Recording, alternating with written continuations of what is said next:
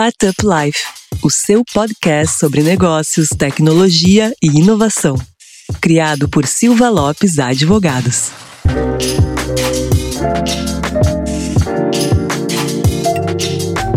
Fala galera, meu nome é Lion Lopes e está começando mais um episódio do Startup Life, o seu podcast sobre negócios, tecnologia e inovação. E hoje nós temos um assunto bem legal, que é bem em vogue, bem do dia a dia de todas as startups. Qual que é o assunto hoje, Cris?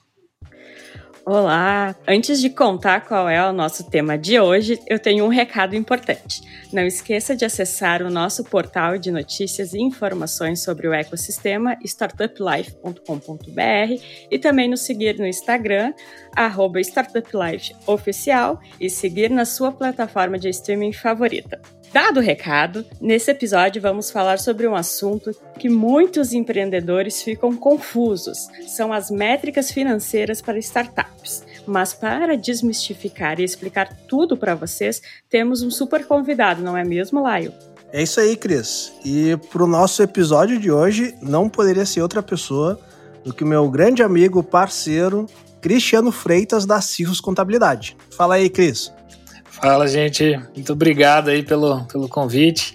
Fico bem animado de gravar sobre, sobre o tema, sobre o assunto. É, me apresentar rapidinho.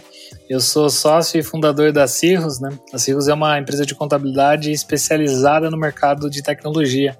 É, eu atuo aí no mercado de tecnologia desde 2009, é, empreendendo ali na Cirrus desde 2013 e eu acho que é um dos temas mais relevantes aí para a fase né, de, de qualquer empreendedor que queira captar é, investimento ou manter né, um negócio ali saudável, estruturado. Então, obrigado pelo convite. Sempre é um prazer aí contribuir.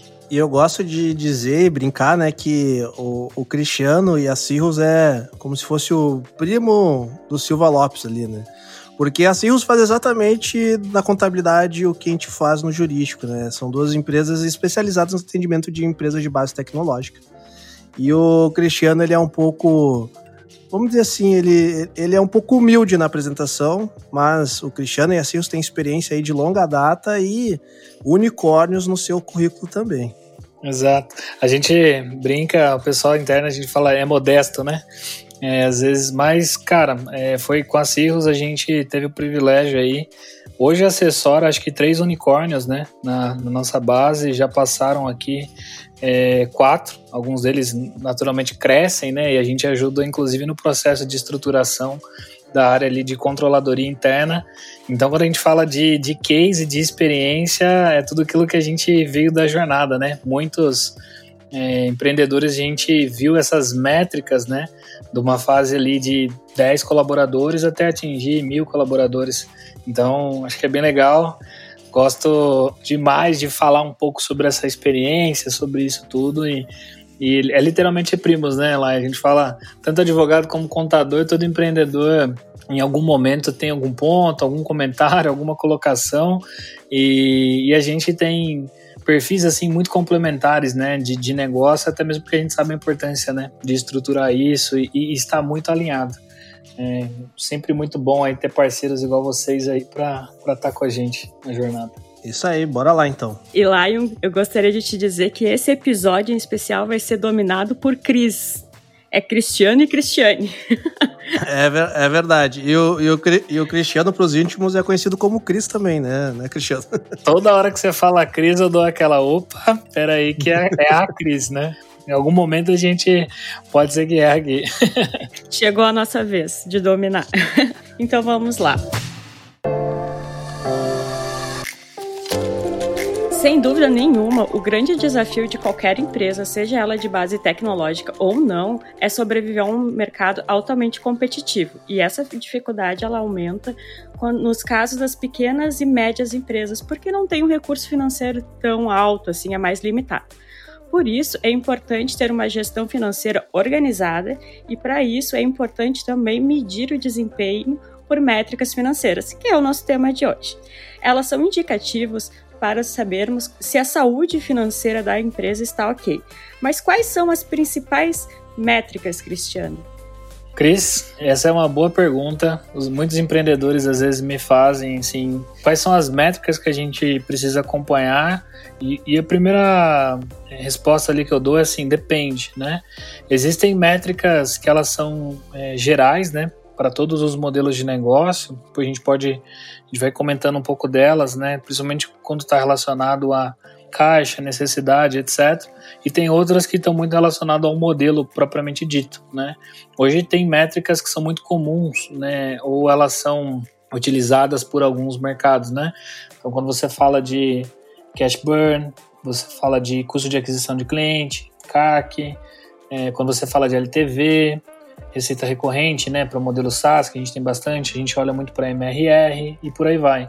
Então, acho que o principal dever ali, né, do empreendedor é entender sobre o seu modelo, o, quais são as referências ali principais sobre a ótica, né, de cliente, né, de crescimento, né, de receita e custos. E ali, a partir dali, você é, define quais são as métricas essenciais que você acaba acompanhando, né?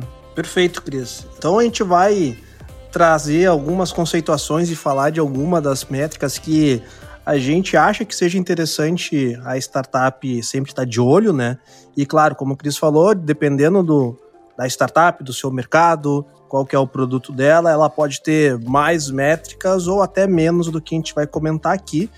Mas eu acho que uma das principais métricas que a gente pode iniciar o bate-papo, né, Cristiano, uhum. é que hoje em dia fidelizar o cliente é um dos pontos mais importantes para qualquer uma das startups, né?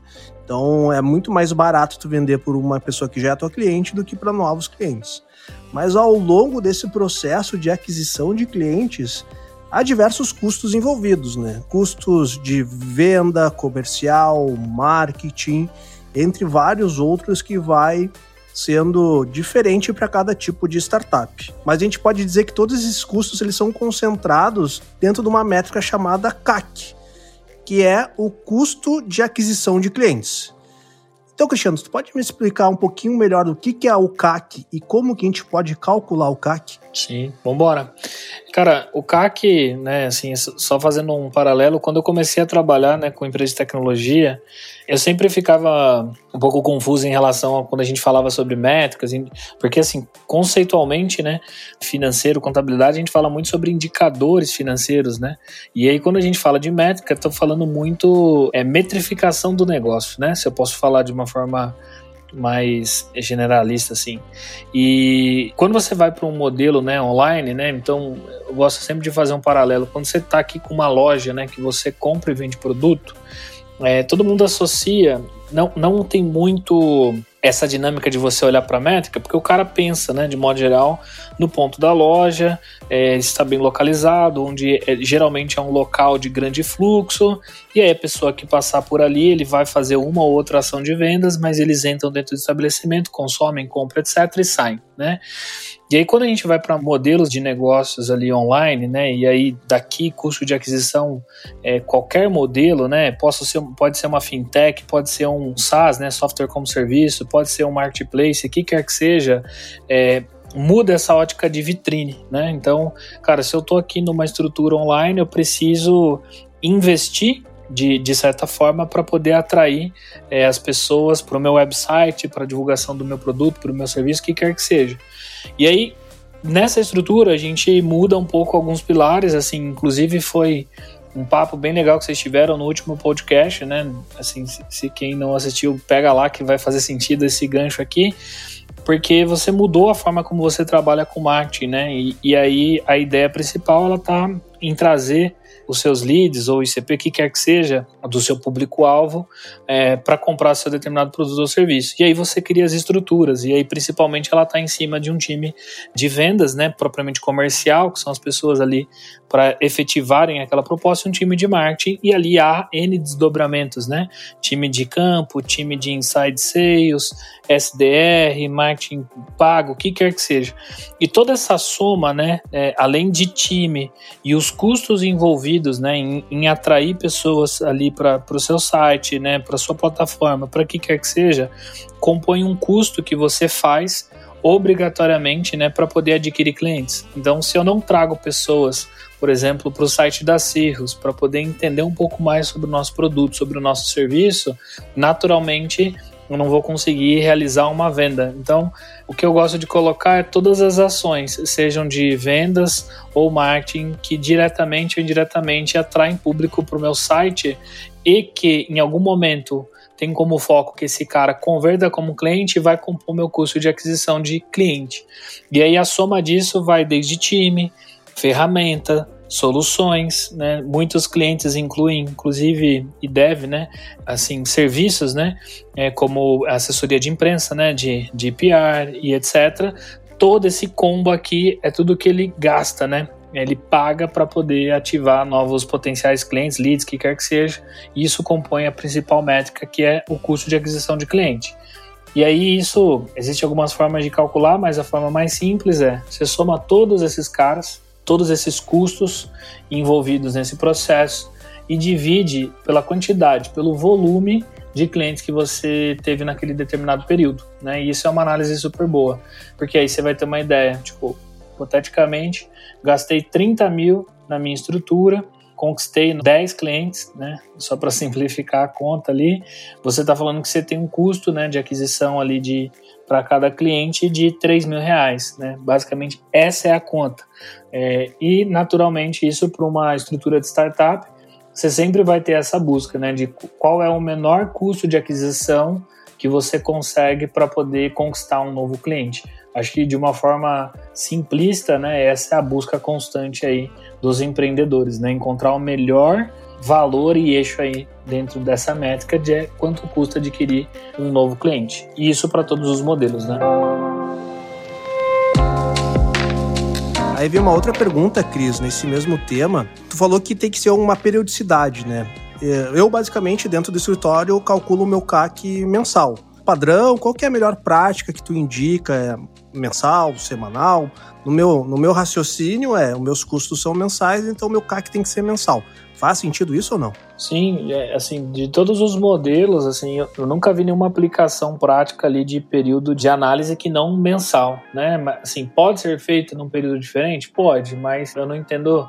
É, você sempre olha por um período, né, de período cheio, né, 30 dias e tal, e isso funciona. O que geralmente o pessoal faz é também analisar esse custo de aquisição, às vezes por canais, né? Então você diferencia mês, mas você olha Tipo, o que eu adquiri, o meu custo de aquisição por inbound, por outbound, por é, processos, né? Posso falar canais de modo geral, mas para mim, assim, o, todo o acompanhamento é no mês mesmo. É, essa diferenciação de canal é bem importante para tu saber qual que é o canal mais barato para tu adquirir cliente e muitas vezes tu investe mais nele e tu acaba jogando o teu CAC global mais barato, né? Porque eu o que todo empreendedor busca é ter um CAC pequeno, né? Exato. E também deixa a estratégia de como o Cristiano falou de marketing, de venda, mais funcional, né? Porque ele está aplicando o esforço e o investimento naquele canal que está realmente trazendo resultado, né? Exato. E, e, assim, não tem certo, né? É, eu, eu, brinco que no mundo de, de tecnologia e startup não tem certo e errado, né? É, você vê muito.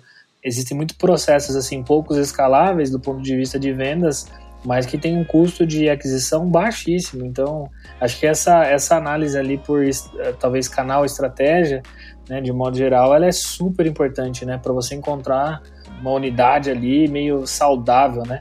É, assim, o pessoal experimenta muito. Acho que a experimentação é algo que está no dia a dia aí dos empreendedores. Né? E algo que a gente aprendeu no último episódio do podcast é que trabalhar com marketing de conteúdo tem o potencial de reduzir o seu CAC, né? Então, até fica a dica aí do gancho para vocês escutarem nosso último episódio também sobre marketing de conteúdo e influência. Só fazendo um comentário disso, que eu sou uma prova real disso, né? Eu, assim como vocês, a gente trabalha com marketing de conteúdo desde 2013, né?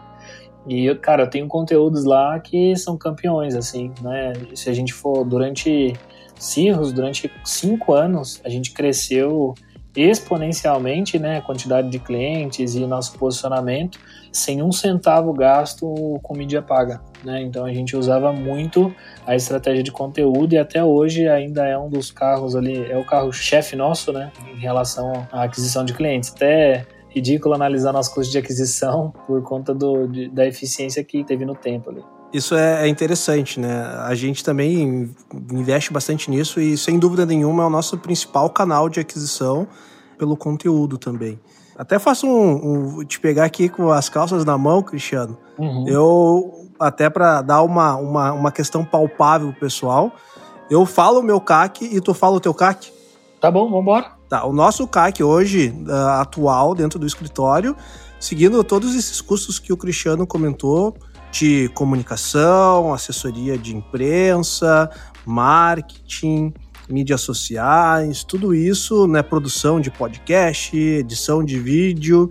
A gente tem um CAC que varia entre 2.300 a 2.500. Ele fica sempre oscilando dentro desse, dessa margem aí. Uhum, legal. É, eu falei que a gente é empresa prima mesmo, né? Em relação à, à, aquisição, assim. Hoje, no nosso modelo aqui, a gente mudou um pouquinho a estratégia de ticket médio, mas eu fico no eixo né, de 2,400 né, a 2,700 mais ou menos. Hoje estou batendo mais em torno de 2,600 e, e alguma coisa assim nos últimos meses, mas esse é um pouco o nosso custo de, de aquisição. Estamos bem alinhados, então as estratégias estão parecidas, é, né, Cristiano? Exato, exato. falei, por isso que eu dei, quando você estava falando, eu falei, dei risada. Falei, tá próximo. A estratégia nossa é muito parecida, né? Do ponto de vista ali de posicionamento, enfim, e o produto, né? Então faz sentido. Exatamente. E outra métrica importante no planejamento estratégico de uma startup é aquela que mede o valor útil da vida do cliente. Cristiano, explica pra gente o que, que é esse indicador e como a gente analisa ele. Legal. Esse indicador, né, de vida ali do cliente, né, vamos falar de LTV, né, de lifetime value, né, todo mundo calcula, mas eu acho que para muitos modelos de negócio ele é ignorado algumas análises conjuntas que a gente pode fazer com ele, que é em relação à retenção do cliente, que é uma frase que o Ryan comentou. Todo mundo olha muito para aquisição, aquisição, aquisição, só que ela sozinha é, não dá assim o subsídio necessário sem olhar para o tempo, né, sobre o valor né, da vida daquele cliente, o valor que aquele cliente traz para o negócio. Então, se de um lado eu estou falando de custo de aquisição, né, os investimentos ali que são feitos para atrair, para adquirir né, um novo cliente, eu não posso né, me esquecer de olhar um pouco em quanto tempo esse cliente permanece e qual o valor que ele traz é, para o negócio. Né? Então, existem algumas formas de a gente calcular essa métrica né, de, de LTV, mas eu gosto sempre de olhar a forma mais simples possível. Né? Pode ser calculado dentro de mês, como um ano, mas basicamente é a receita mensal pelo período de meses que aquele cliente permanece, né, com você, ou, ou a receita anual pelos anos que aquele cliente permanece e qual é o custo de aquisição que você teve é, para adquirir aquele determinado cliente. Então, essa métrica, ela entrega para a gente um valor, né, de qual é o valor entregue por aquele cliente no período ali que ele está contigo, né, de uma forma muito macro. Tem gente que olha para LTV puramente em meses, né? Ah, o meu LTV é de, de tantos meses, é, três meses, seis meses, olhando para a métrica com número cheio. Eu gosto de analisar só a quantidade de período não importa, né? A gente tem que ver quanto de valor, né, de receita é, se gerou ali no decorrer do tempo da vida daquele cliente no, na empresa. E aí sempre isso é o valor gerado de receita menos o, o quanto que custou adquiri-lo. E aí você consegue dali tirar algumas definições simples, né?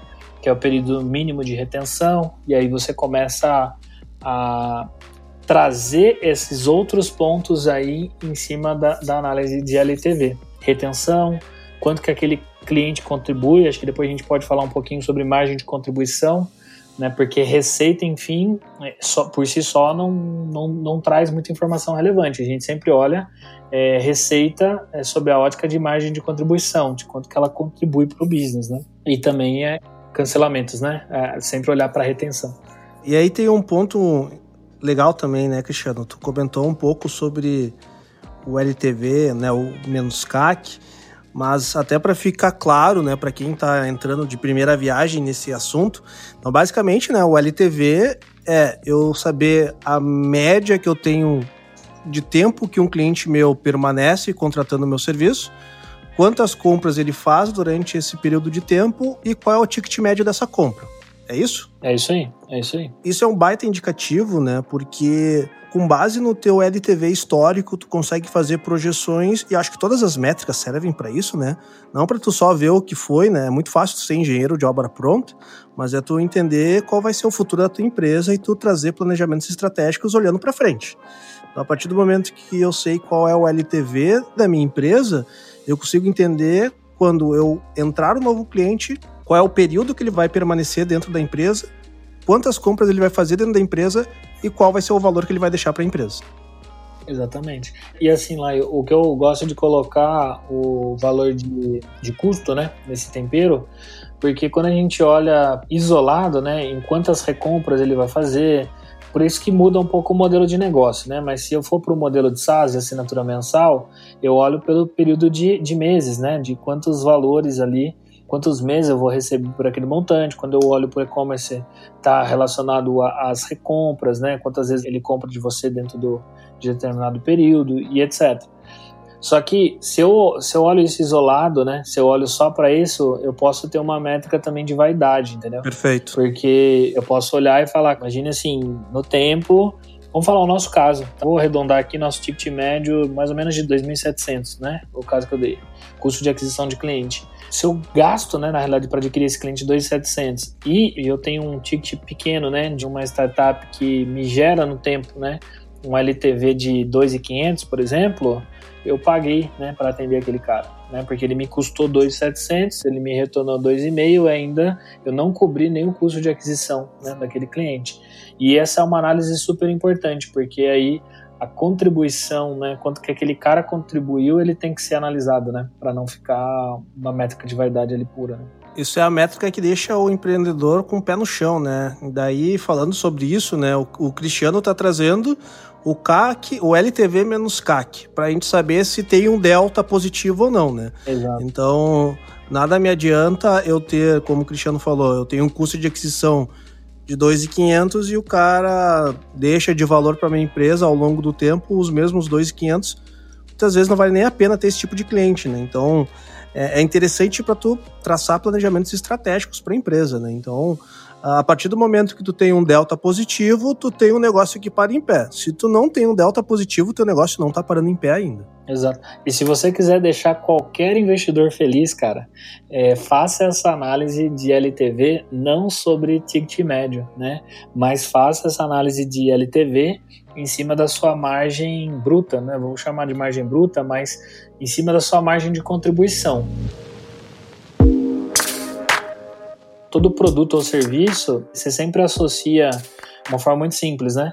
É, se eu presto o serviço, eu tenho um custo diretamente com isso, né? Que no, meu, no caso da Cirrus, quanto também da, da, da Silva Lopes, está associado à mão de obra, né? Então, se eu cobro por hora, por exemplo, eu vou cobrar uma consultoria 450 a hora, o profissional me custa uma hora. É, tem um valor de custo hora de 100 reais, hipoteticamente falando. O que, que é a margem de, de contribuição? Então, se eu tenho uma hora que é variável, que é 450, e tem um custo que é variável de 100, o quanto que contribui para o negócio é o que sobra. Então, 450 menos 100, sobrou 350. Qualquer negócio tem margem de contribuição. Né? Então, se eu sou um SaaS, né, se eu sou um e-commerce, é super importante você saber esses custos e essa a receita ela sempre é variável, né? E aí você tem que encontrar qual que é o custo variável associado àquilo, né? Então, vendi um tênis por 500 reais, eu comprei um tênis por 200 no e-commerce. Então, você tem uma margem de contribuição de 300, né? E aí, quando você traz o conceito de margem de contribuição, você traz um, um indicador econômico muito saudável, porque você.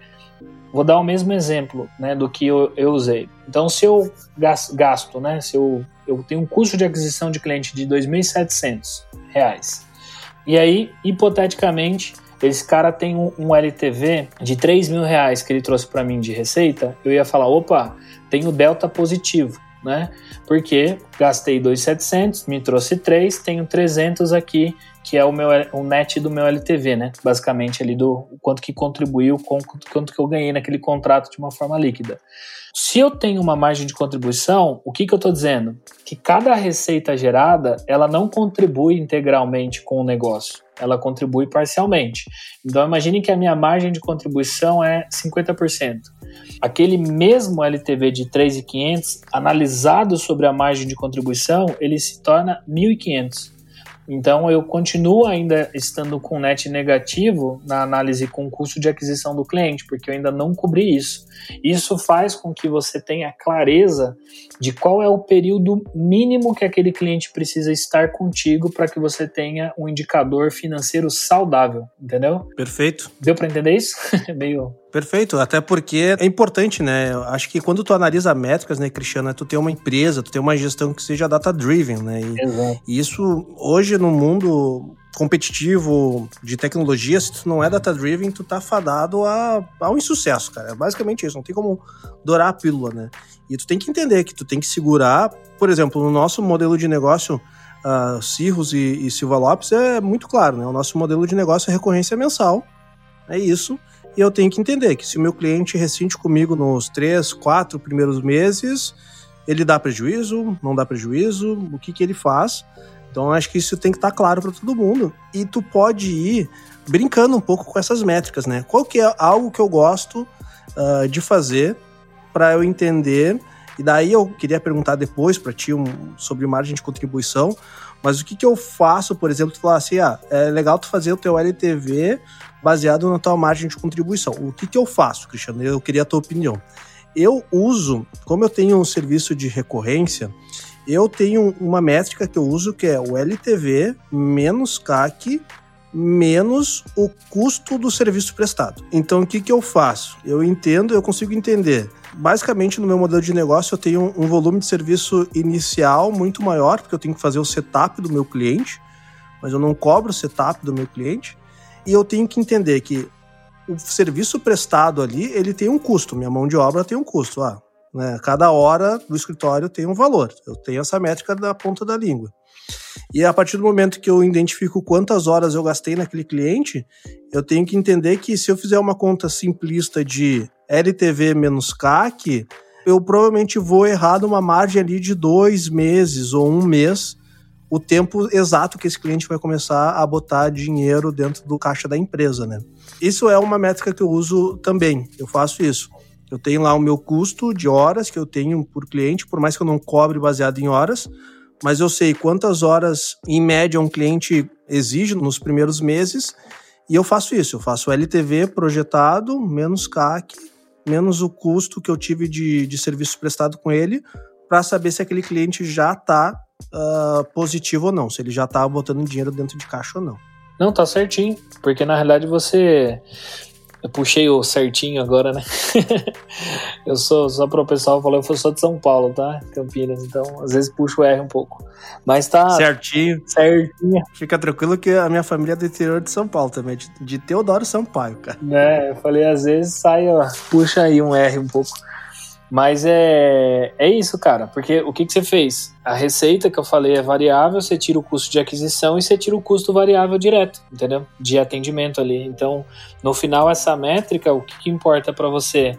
É olhar quanto que esse cara vai te começar a deixar de caixa efetivamente, né? Vai contribuir com o negócio, né? Com a geração ali da, daquela margem bruta, né? Porque pô, precisa sobrar recurso para poder cobrir os outros custos que aí não vou entrar muito nessa, mas é os custos fixos, né? Escritório, tudo aquilo que não está associado com a operação propriamente dito.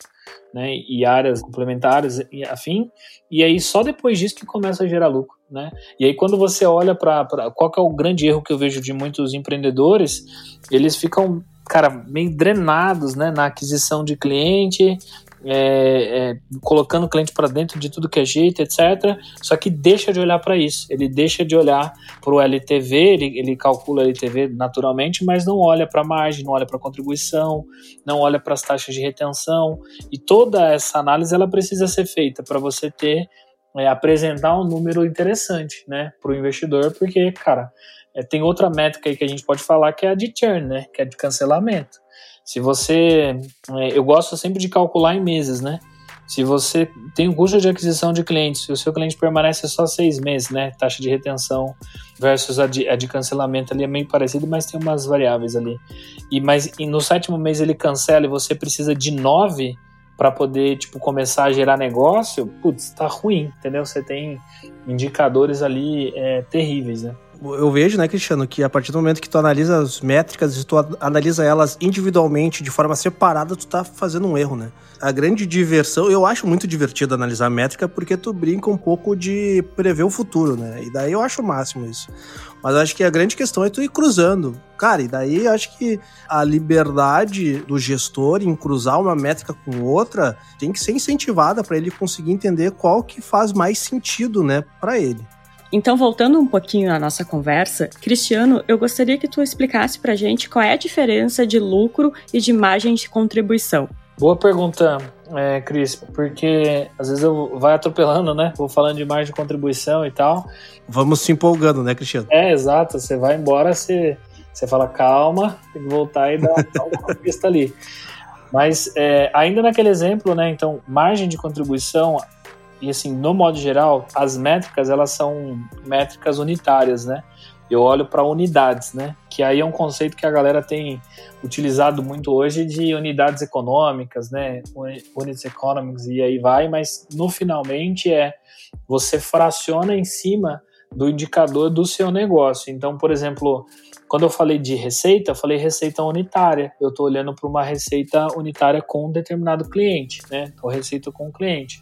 Quando eu olho para custo, o, o, exemplo que eu dei, eu também olhei para um custo unitário, para o custo para entregar aquele serviço, aquele software, aquele produto, que quer que seja. Né? Então ele sempre é unitário. E aí, quando você faz isso, né, assim, primeiro unitário, aí você encontra a margem de contribuição pontualmente, mas é, daquela operação. Só que a margem de contribuição ela tem que ser olhada macro, né? Toda a receita que o, negócio é, receita sempre variável, né? Toda a receita que eu recebi, toda que eu efetivei, que eu fiz, todo o custo variável associado, então é, o que diretamente está relacionado com a receita, então pode ser mão de obra, pode ser tecnologia, pode ser serviços contratados, o que quer que seja, mas que é, está diretamente ligado com o custo essencial, custo, custo né, daquela entrega daquela, daquela venda. E aí eu encontrei a margem de contribuição. Só que embaixo daqui tem todas o restante dos gastos ali da companhia, tá? Então você tem despesas fixas, então você tem aluguel, você tem condomínio, você tem telefonia, você tem é, time administrativo, você tem RH e por aí vai. Né? Aí você tem aqui também seu time de marketing, você tem de vendas e etc toda essa margem de contribuição, ela financia toda essa estrutura aqui que está abaixo, né? E aí aqui, e quando eu falo de margem de contribuição e lucro, eu estou falando de métrica contábil. Então, é, o lucro ele é o resultado final de todas as receitas, custos é, diretos, né, associados com essa entrega e todos os outros gastos ali que a empresa teve. Aí falou quanto que sobrou, se ele foi positivo, se ele foi negativo. Margem de contribuição, eu olho para a operação, né? Aquilo que eu me disponho a prestar de serviço ou ter de receita é, de software, que quer que seja, e o seu custo direto, é, quanto que a margem que contribui. Acho que esse é o ponto ali, é a justificativa, tá? É bem diferente essas duas métricas, porque que eu gosto sempre de colocar negócios que tenham margem de contribuição negativa, nem Deus ajudando vai dar lucro em algum momento, entendeu? Porque para que ele consiga dar lucro, ele tem que ter margem de contribuição positiva, senão é uma linha, aumenta a receita, aumenta o custo, aumenta a receita, aumenta o custo e nunca vai ter nada positivo. Muitas startups têm margem de contribuição negativa porque elas captam investimento para expansão de mercado, mas do ponto de vista de negócio, isso daí não pode durar muito, né? Então, fazendo um resumo da diferença, Cristiano, vamos ver se eu aprendi direito. A margem de contribuição é o resultado levando em consideração os custos diretos. E o lucro é levando em consideração o resultado somando custos diretos e indiretos. Isso? Exato. Contabilmente eles gostam de usar variável e fixo, né? Mas é exatamente isso. Tudo que é direto é variável, né? E tudo que é indireto seria custo fixo. Cristiano, outra coisa que eu queria voltar um pouquinho é na questão do ticket médio. A gente sabe que ele representa o valor médio de cada cliente ou venda, né? Então eu gostaria que tu explicasse assim, resumidamente, como a gente calcula ele. E ele tem uma perguntinha assim um pouco capciosa de como manter esse ticket médio e alto e os clientes satisfeitos. Ô, Cris, essa pergunta é boa, hein? Essa aí é a busca eterna de todo empreendedor. Pergunta de um milhão de dólares. Exato, né? Assim, a primeira tá tranquilo, né? Quando você fala de ticket médio, ele é uma conta receita total dividido pela quantidade de clientes, né? Basicamente. Ou total de venda de determinado produto dividido pelas compras realizadas daquele produto, aí você vai encontrar literalmente média, né? Então, eu acho que é super importante você analisar esse ticket médio de algumas formas, né? Ticket médio que você tenha por tamanho de cliente, por região, o ticket médio geral, são coisas que a gente às vezes ignora, mas total de receita, né, dividido pela quantidade de clientes, te dá o ticket médio. Só que é super importante você saber, por exemplo, meu ticket médio de São Paulo, R$ 2.700. Meu custo de aquisição de São Paulo é quanto? Eu acho que esse detalhamento aqui ele sempre é importante, que é o que o Lion comentou. A partir do momento que você começa a entender bem métrica, aí você começa a criar outras métricas, né, para poder analisar bem o negócio. Vai ampliando essa análise, né, para caso a caso adequar qual é a forma melhor de proceder pensa o seguinte, Cris, ah, evento, geralmente, a realização de eventos, a gente fez alguns, vocês fazem alguns também, ele tem um custo né, alto na, de realização de um evento. Qual é o local mais estratégico? Falando financeiramente só, né? Um local onde o ticket médio ele talvez seja maior, que você consiga talvez reduzir ou diluir esse custo de aquisição de um evento offline, que quer que seja. Mas é super importante você ir ampliando essas análises para conseguir otimizar. Literalmente é o que a gente falou no começo de experimentar, né? Você tem que experimentar e ver como as métricas elas se comportam falando como empreendedor agora, né? Eu acho que esse aqui, é, a satisfação de cliente, a experiência de cliente, né? Aumento do ticket médio, eles são duas coisas é, falo por experiência mesmo que elas estão muito interligadas, né? Porque quando você fala de experiência, né?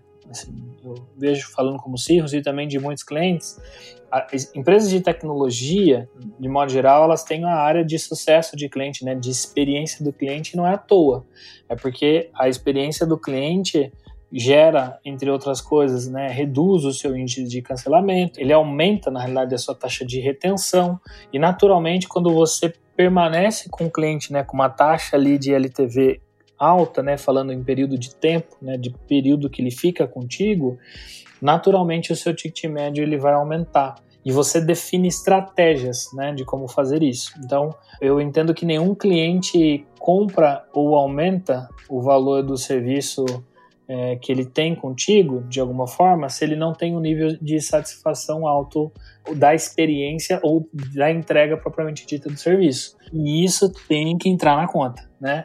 Porque às vezes há, muitas empresas negligenciam a construção das áreas né, de atendimento, de suporte, de experiência do cliente, entendendo que aquilo ali vai ser um custo passivo, né? E pelo contrário, você começa a analisar qual é o indicativo de taxa de retenção, você consegue analisar é, qual é o crescimento né, desse cliente, seja por upsell, seja por cross-sell, porque todo cliente satisfeito ele recompra, ele contrata, quando você traz um novo produto ou serviço, ele tem interesse. Então, eu entendo que essas duas coisas aqui elas são muito bem trabalhadas. Assim, ah, qual é a melhor dinâmica disso? Também experimentando. Como empreendedor é algo que constantemente ali na Cirrus eu fico analisando sempre, é, mas você não pode simplesmente deixar de investir e achar que o ticket médio vai subir, né? Então, assim, o aumento do ticket médio está associado não só à experiência do cliente, mas N ações é, que precisam ser desenvolvidas aí, né, dia a dia, né?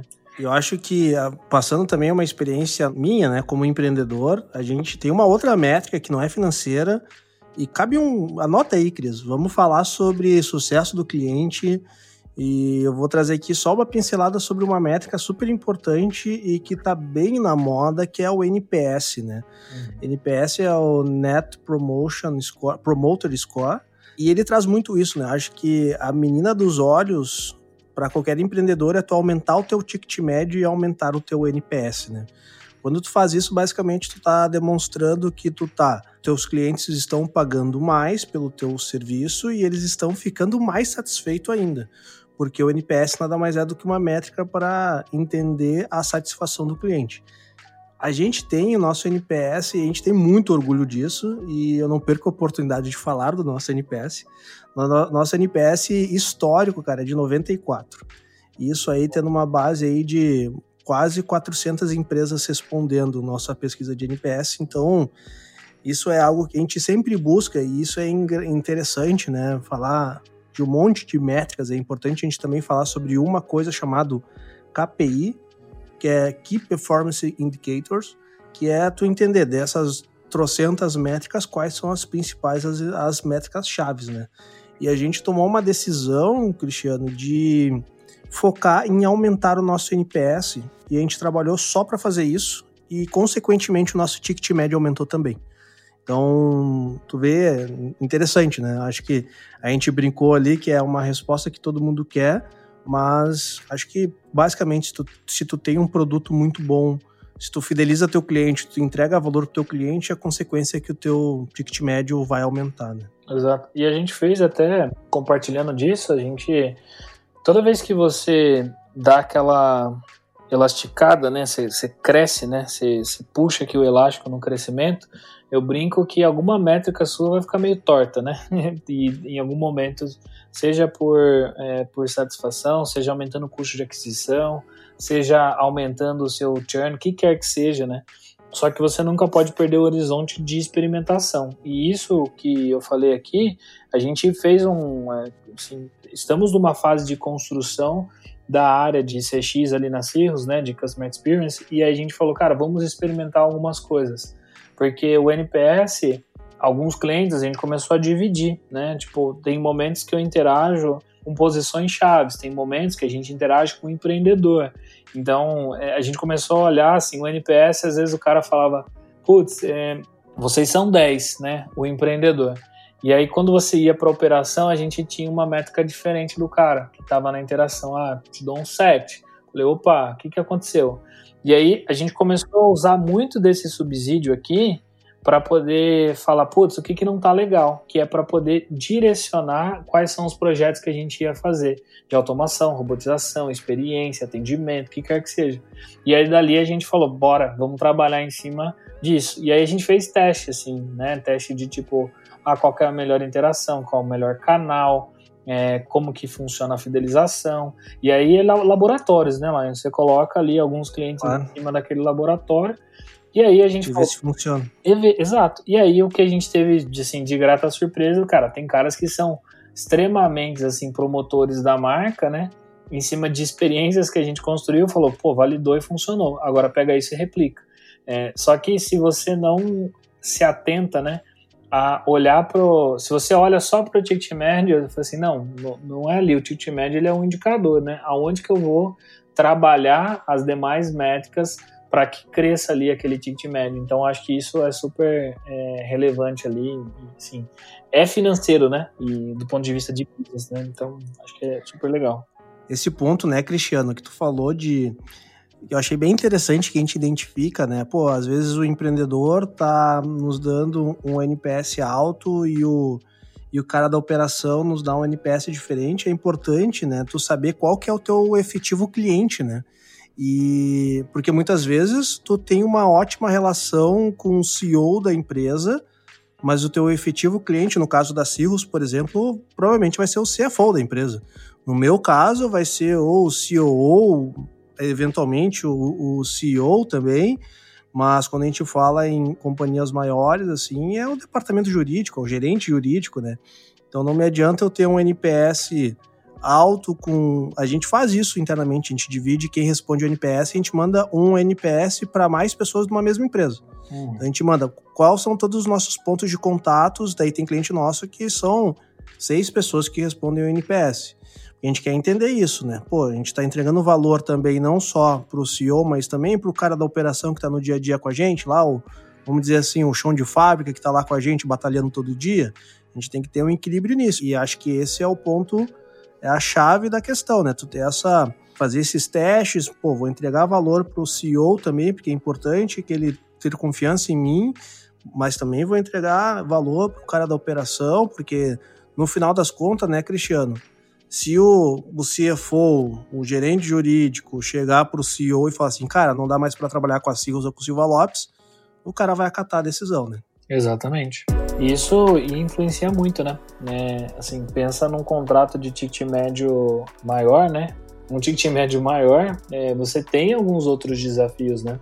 E esses desafios vão influenciar outras métricas. Então, aquele game que a gente falou, tipo, ah, eu aumento aqui estrutura, deco time, implanto, reduzo margem de contribuição, o que muda no meu LTV, o que, que impacta no meu CAC, é, enfim, todas essas métricas aqui, elas são extremamente importantes e conectadas, né?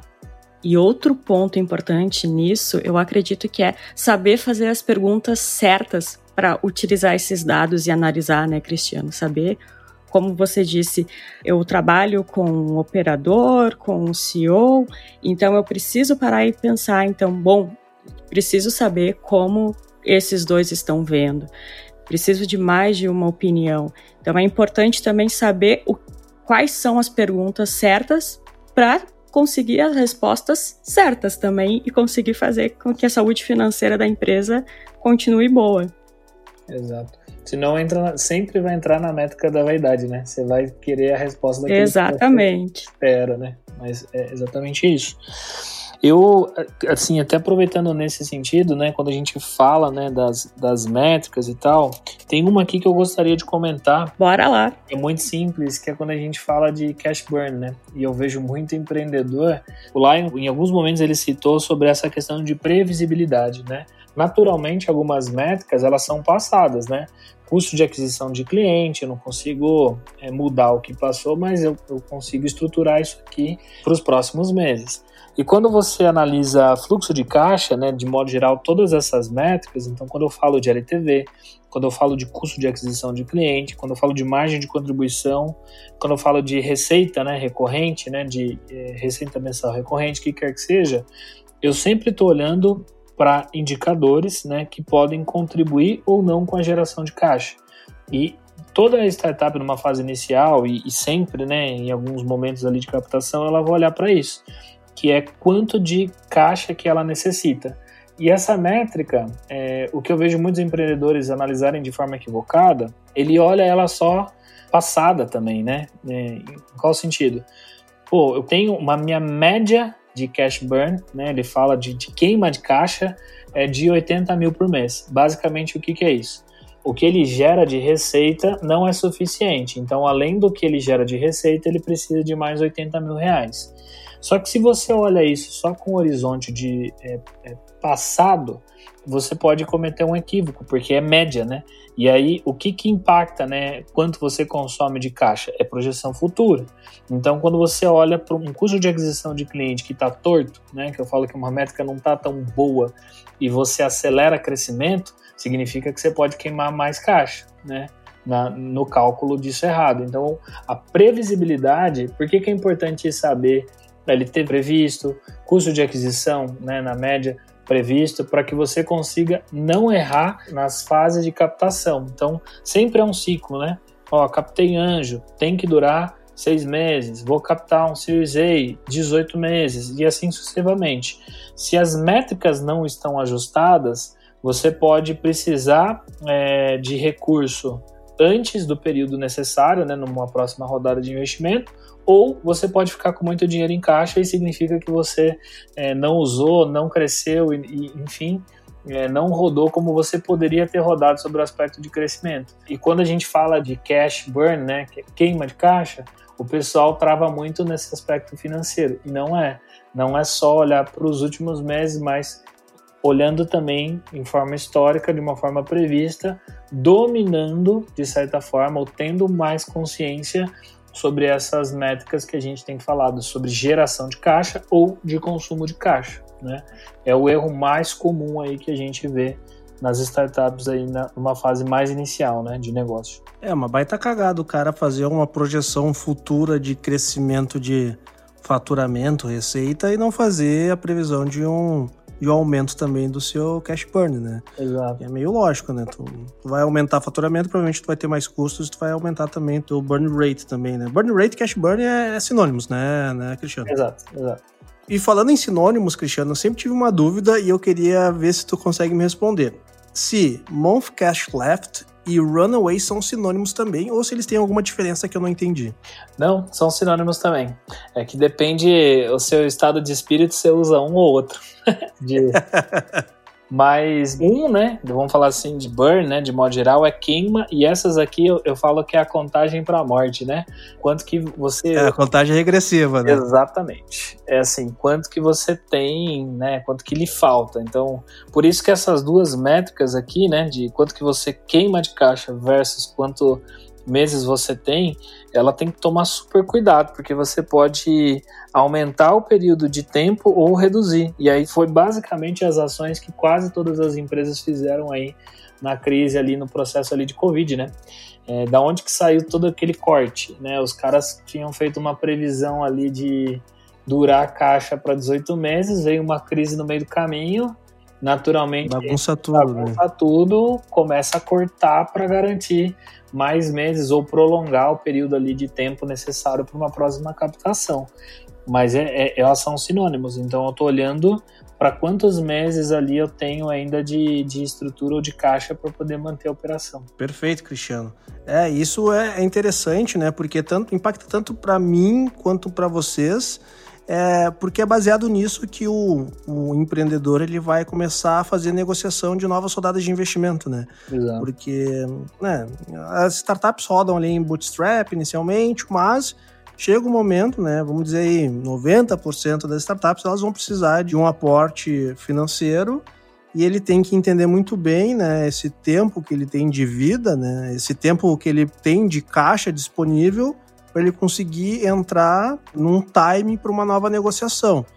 Porque se tu, né, uma negociação de investimento, e isso é assunto para a gente ter aqui também no podcast, mas uma negociação de investimento não é tão rápida assim, como diz a lenda, né? Em alguns casos pode demorar aí, eu já tive casos que demoraram 4, 5, 6 meses para receber o investimento. E se o empreendedor deixa para começar a procurar uma nova rodada de investimento no último mês que ele vai ter dinheiro, esse cara vai passar trabalho e provavelmente ele vai aceitar um deal muito prejudicial, né? Se ele tem um caixa robusto, ele consegue fazer deals melhores, né? Tanto que alguns venture capitals que eu converso por aí indicam para suas investidas para eles começarem a procurar novos investimentos quando eles tiverem pelo menos seis meses de caixa.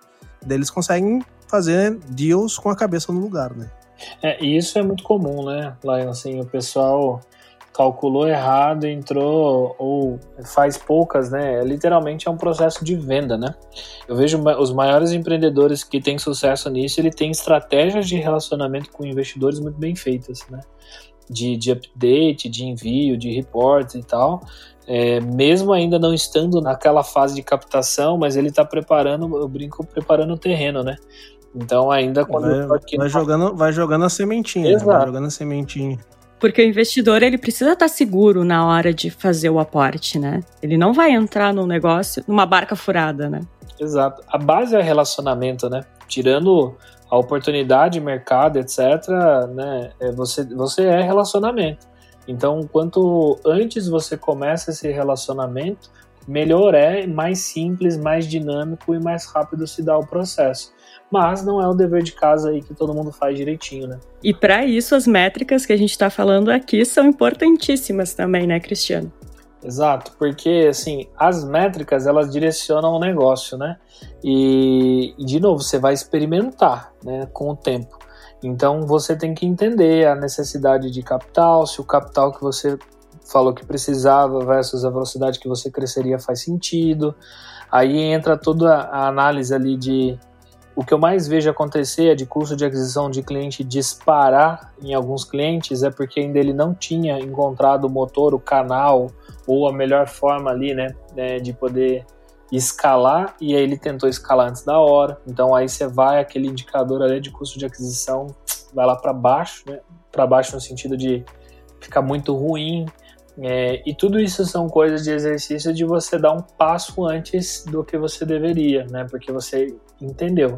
Isso você vê com o tempo, né? Você vê, eu gosto muito de olhar para empreendedores que estão no, no terceiro, no quarto negócio, que a maturidade, o mindset dos caras já são outro, né? E aí ele controla muito essas métricas. E aí quando ele fala, ah, agora é, é gol, vambora. E aí. O cara já tá calejado já, né, Exatamente. Exatamente.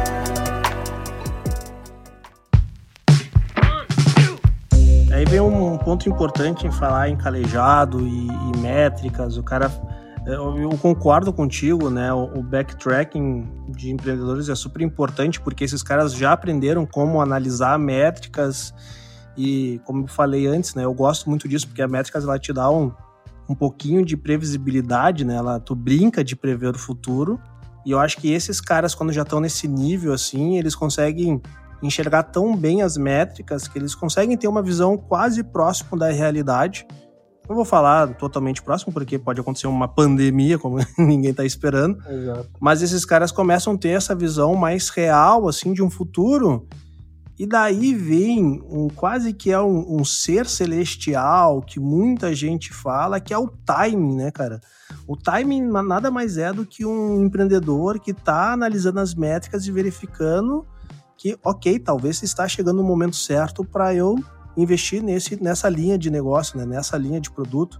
Então acho que eu, eu falo, né? Para quem me conhece, fala, cara, em mundo de negócio não existe sorte, não existe o acaso, né, o cara tem que estar tá sempre bem preparado e analisando, nem que ele faça essa análise quase que inconscientemente, mas ele está fazendo essa análise, né. E por fim, Cristiano, tem uma, um ponto aqui que é um, é um termo bem bonito, né? E cada vez mais está sendo utilizado, inclusive, nas rodadas de investimento, em mecanismos de investimento, que são os famosos Unities Economics. Uhum. Cara, que, que é isso? É tão bonito esse termo, né? Que, que o cara fala: não, eu, eu analiso investimento baseado em economics. E tu até respeita o cara, né? Opa, o cara sabe bastante das coisas, né? Estufa o peito para dizer isso. Exatamente. Então, desmistifica para nós aí o que, que são os famosos economics, Cristiano. Quando o cara fala, você fala, ferrou, né? Já nem tenho, né? É, mas eu, eu brinco. Ah, não sei, se eu não sei o que, que é, eu não tenho. Exato. Vixe, vou ter que procurar. Né? Mas são os famosos, é, cara, são sinônimos, assim, para mim. É, quando você fala de indicadores, de métricas, de units, de modo geral, eu, eu tenho que comprovar as unidades, né, assim, units economics nada mais é do que unidades econômicas. Isso aqui é um princípio contábil econômico, né, de micro, né, economia, basicamente, que você olha tudo que traciona o negócio sobre duas linhas, tá? Receita e custos. E aí, é, dentro disso, você olha para o modelo de negócio e encontra quais são as métricas ali que fazem sentido. E isso vem para todos os negócios, sabe? Tipo, se eu estou olhando, por exemplo, para uma transportadora, eu estou olhando para minha frota, estou olhando para as minhas rotas, estou olhando para minhas cargas, espaço, que quer que seja.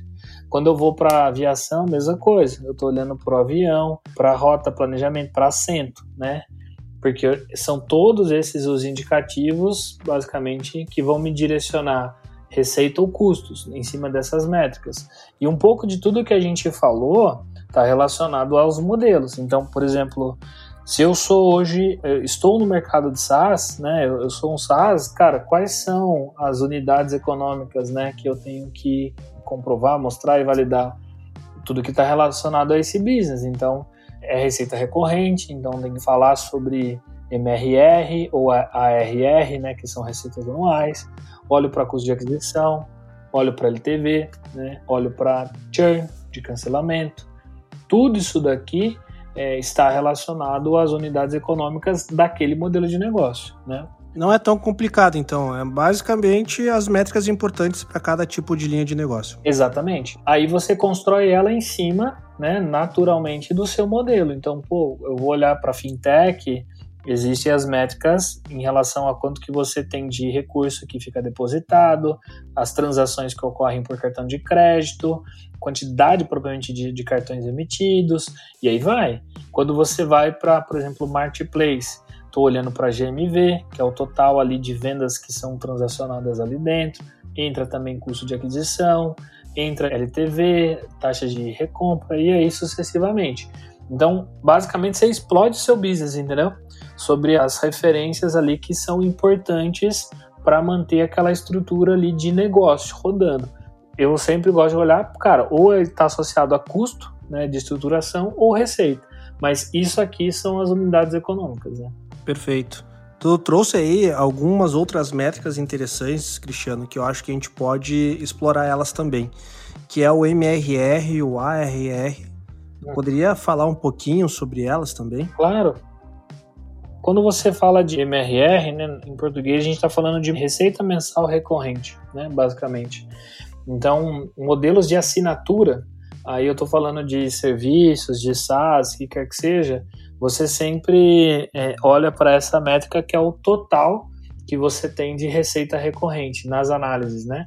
Então, por exemplo, o que você citou ali como Silva Lopes e Cirros, a gente tem uma métrica que é MRR, que é quanto é, é de receita recorrente que os clientes deixam conosco mensalmente. Mas eu posso também ter receitas variáveis, né? Então, por exemplo, eu posso cobrar pontualmente por alguma consultoria, por algum projeto e etc. Então, eu tenho a receita total. Dessa receita total, eu abro aquelas receitas que são recorrentes, ou seja, todo mês elas ocorrem, e aquelas receitas que são pontuais. Quando eu analiso o ticket médio, que foi a métrica que a gente falou, eu estou olhando em cima de receita recorrente, que é o que é interessante para a gente, olhar qual é o ticket médio dos meus contratos recorrentes, que todo mês ali eles ocorrem, né? É, e aí quando você vai para SaaS, eles gostam sempre de analisar essas métricas também anualizadas, né? Então, é, ah, se eu tenho uma receita recorrente de 400 mil, a minha receita anualizada de recorrência, ela é 400 por 12, né? Que eu estou falando de 4 milhões e 800. Então, é essa métrica aqui.